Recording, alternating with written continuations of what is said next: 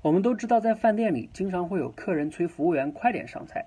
假如你是饭店的服务员，你会如何和这样的客人说呢？是一味的跟他道歉，还是简单的说啊，快好了，快好了，来应付一下呢？最近看一本书中说啊，民国时期中的一些饭店中的优秀服务员一般会这样和客人说：火候不到家，不能给您端上来。我情愿菜来晚了，让您骂两句，也不能端不好的东西给您吃。想一想，听到这样的回答，假如你是那个客人，你有哪些感受呢？你感觉这样的表达好在哪里呢？首先啊，这个服务员他没有去反驳，也没有去应付，而是站在客人的利益去解释原因，并且呢，为了对方的利益，宁愿自己被骂。想一想，我想无论什么样的客人听到这样的回答，应该也就不再会为难这个服务员了。